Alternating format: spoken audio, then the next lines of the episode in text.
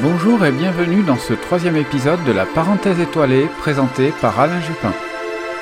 Pour ce premier mois complet d'automne, qu'est-ce que le ciel va daigner nous montrer? Une fois n'est pas coutume, nous commencerons ce podcast par un petit point d'actualité suivi par les traditionnelles balades lunaires de l'agenda du mois, de la visibilité des planètes avant de terminer par le focus zodiacal, cette fois-ci sur le Verseau. Je vous signale que depuis le premier épisode, en vous rendant sur mon site internet www.jupin.net, vous trouverez l'article complet de ce podcast avec notamment différentes illustrations et les liens le cas échéant. Je rappelle que toutes les horaires sont exprimés en heure universelle, sauf si cela est clairement exprimé. Il vous faudra donc ajouter deux heures pour les observateurs en France métropolitaine sauf pour les deux derniers jours du mois où il ne faudra ajouter qu'une heure. Car le dimanche 30 octobre à 3h du matin à Paris, la France métropolitaine repasse en heure d'hiver. Pour les territoires d'outre-mer, aucun changement d'heure, il faudra toujours ajouter 4 heures pour les réunionnais et 11 heures pour les polynésiens, ou retirer respectivement 3 ou 4 heures pour les observateurs guyanais ou antillais.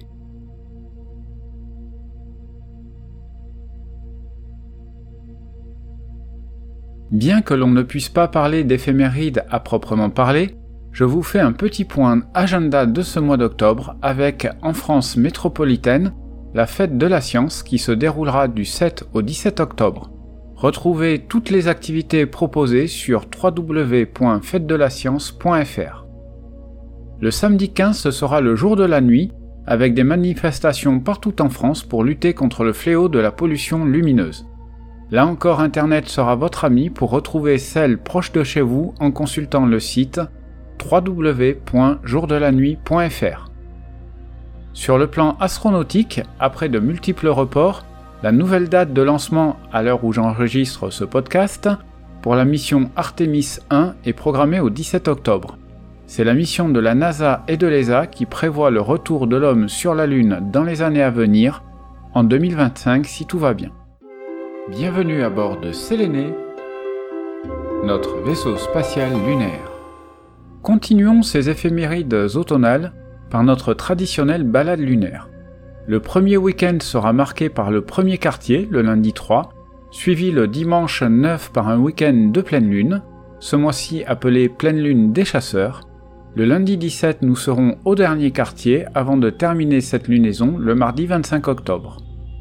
Toute cette dernière semaine d'octobre sera la période idéale d'observation du ciel profond et de la Voie lactée. Lors du premier week-end, le samedi 1er, vous trouverez le Terminateur au niveau de la région de Sacro Bosco, un cratère d'une centaine de kilomètres de diamètre pour 3500 mètres de profondeur. Vous pourrez vers 19h30 universel apercevoir plusieurs raies lumineuses matérialisant des premiers rayons de soleil sur les sommets de cette région. Le lendemain, au coucher du soleil en France métropolitaine, vous pourrez observer le X lunaire ainsi que le V lunaire dans le cratère Huckert ainsi que la vallée des Alpes, lunaire bien sûr, au nord de la mer de la Sérénité. Le soir du 5 octobre, la grosse lune gibbeuse croissante viendra rendre visite à Saturne. Un joli spectacle avec les deux astres séparés de 4 degrés à peine, donc visibles ensemble dans des jumelles. Le week-end suivant, la lune sera pleine, pas vraiment la période idéale pour l'observation, de même que le reste du ciel. Mais dans la nuit du 7 au 8, malgré la quasi-pleine lune, profitez de vos jumelles pour observer les premiers rayons de soleil sur la région de la Croix. Le soir du 8, c'est la plus imposante des planètes, Jupiter, qui verra le passage de Séléné à 2 degrés environ l'une de l'autre. Le matin du 12 octobre, les Parisiens pourront assister à un très joli spectacle celui de la grosse lune gibbeuse décroissante visible dans l'arche de l'Arc de Triomphe, juste avant que celle-ci ne se couche.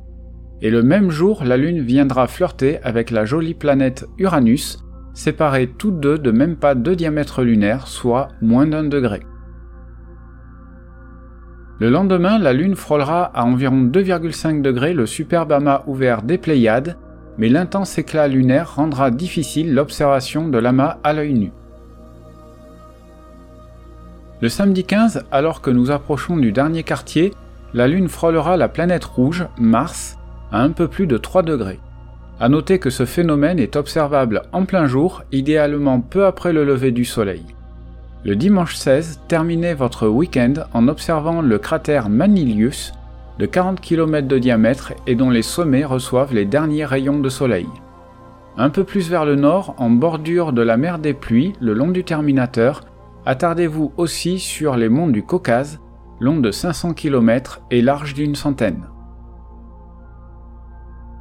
Enfin, le 25 octobre, pour le jour de la nouvelle lune, ce sera aussi une éclipse partielle de soleil, visible essentiellement en Sibérie, autant vous dire que le climat tant météorologique que géopolitique n'est guère propice à un déplacement dans ces lointaines et froides contrées. Cependant, elle sera dans une bien moindre mesure aussi visible en France. L'éclipse débute vers 9h15 pour atteindre son maximum vers 10h et se terminer aux alentours des 11h. Ces horaires sont approximatifs car dépendant de l'emplacement de l'observateur, ce ne sera par contre pas visible depuis les territoires d'outre-mer. Selon l'endroit, entre 10 et 30% du Soleil sera grignoté par la Lune. L'agenda du ciel. La beauté du ciel au fil des jours. Pendant ce mois d'octobre, les piliers galactiques s'effacent lentement mais sûrement avec la plongée du Sagittaire de plus en plus tôt sous l'horizon. Mais la Voie lactée reste superbe, pivotant autour du zénith pour laisser apparaître la Voie lactée d'hiver en fin de nuit. Un magnifique spectacle à observer pendant tout le mois, mais magnifié en l'absence de la Lune. Les perséides du mois d'août ne sont pas les seuls et en ce mois d'octobre, ce sera aussi l'occasion de s'émerveiller par des pluies d'étoiles filantes. Je ne m'attarderai pas sur les draconides, aussi appelés giacobinides, visibles du 6 au 10 octobre car cette année en période de pleine lune, donc peu propice pour les observer. Aux alentours du 21 octobre, c'est le maximum des Orionides avec environ 25 météores par heure, laissant des traînées lumineuses rapides, brillantes, et dont les traces sont parfois perceptibles durant plusieurs secondes. N'hésitez pas à scruter le ciel en direction de la constellation d'Orion, en seconde partie de nuit, y compris quelques jours plus tôt, car des pics d'activité ont été recensés les 17 et 18 octobre les années précédentes. Contrairement aux draconides, l'absence de lune ne devrait pas perturber ce spectacle Le 26 octobre, entre 19h05 et 19h55, admirez Jupiter avec seulement qu'un seul de ses satellites de visible, Callisto. Io sera occulté et derrière la planète, Europe et Ganymède seront en transit devant et vous pourrez observer leur ombre de 20h20 à 22h25. Ce sera visible en Europe et à la Réunion. Le lendemain, les quatre satellites seront alignés dans leur ordre naturel de distance pendant quasiment toute la nuit. Enfin, pour terminer cet agenda du mois durant la dernière semaine d'octobre, l'absence de lune permettra ce mois-ci encore de repérer la lumière zodiacale, mais aussi le Gegenschein.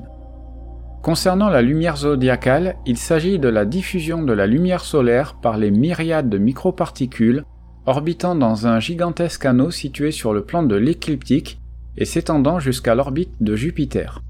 Elle est bien plus intense à proximité du Soleil, sur environ 90 degrés de part et d'autre de celui-ci, le long de l'écliptique. Pour l'observer, il faut que l'écliptique soit la plus verticale possible par rapport à l'horizon. En Europe, c'est à l'aube en automne et le soir plus tard dans l'hiver. Elle s'observe à l'aube sous la forme d'une pâle lueur s'étendant du lion au cancer. Le phénomène est observable début octobre, ou mieux, en fin de mois à partir du 20 octobre environ. De manière similaire à la lumière zodiacale, le Gegenschein est la réflexion de la lumière solaire sur les particules de poussière situées dans le plan de l'écliptique à l'opposé du Soleil. Il est tellement peu lumineux qu'il ne peut s'observer que par une nuit sans lune, dans un ciel le plus pur possible. En pratique, il faudra attendre la fin du mois et tenter de le repérer le soir dans la constellation des poissons.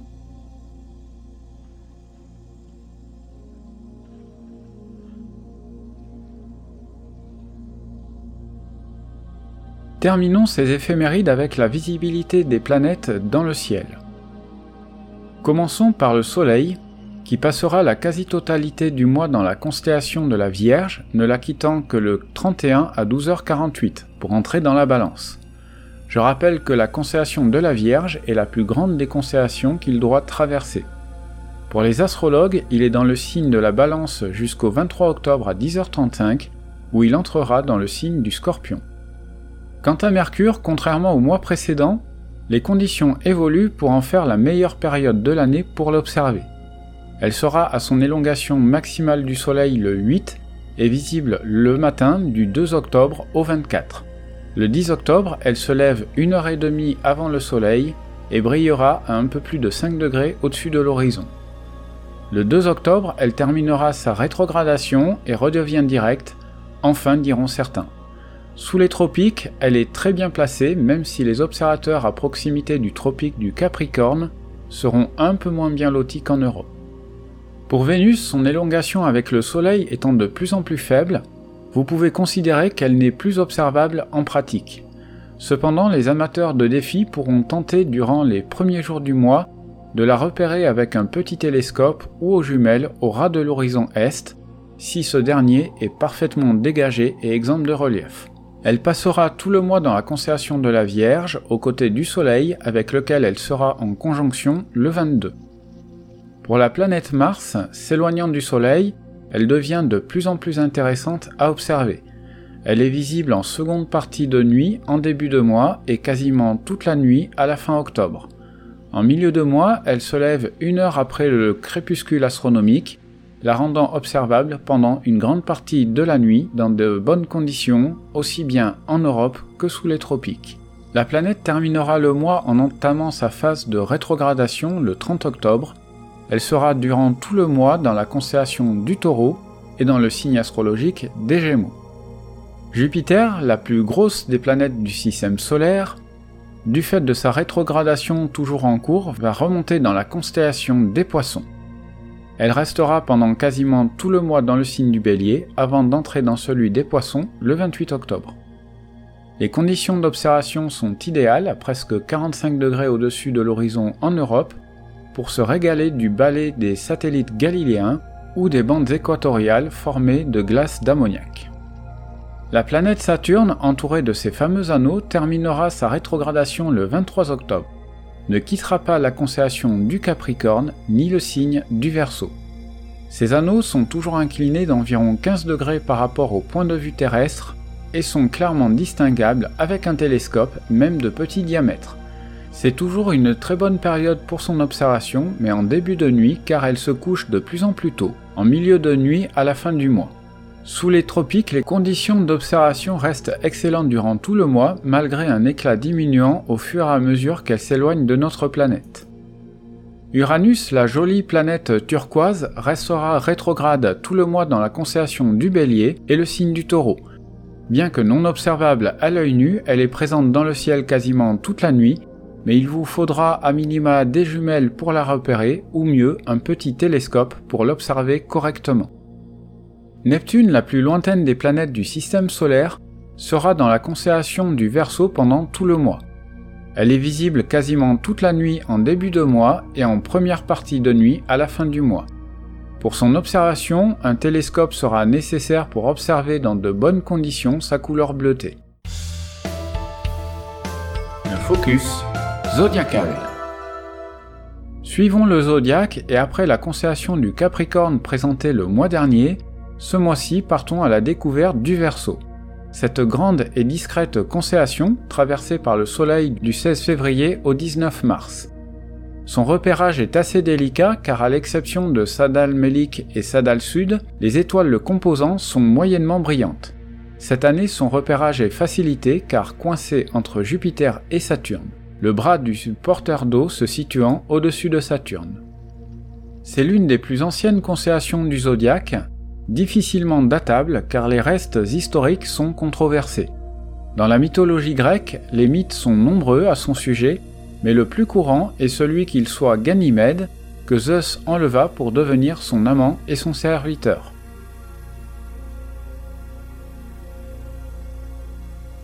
En conclusion de cet épisode, n'hésitez pas, comme pour les précédents, à me faire vos remarques et commentaires indispensable pour améliorer ce podcast.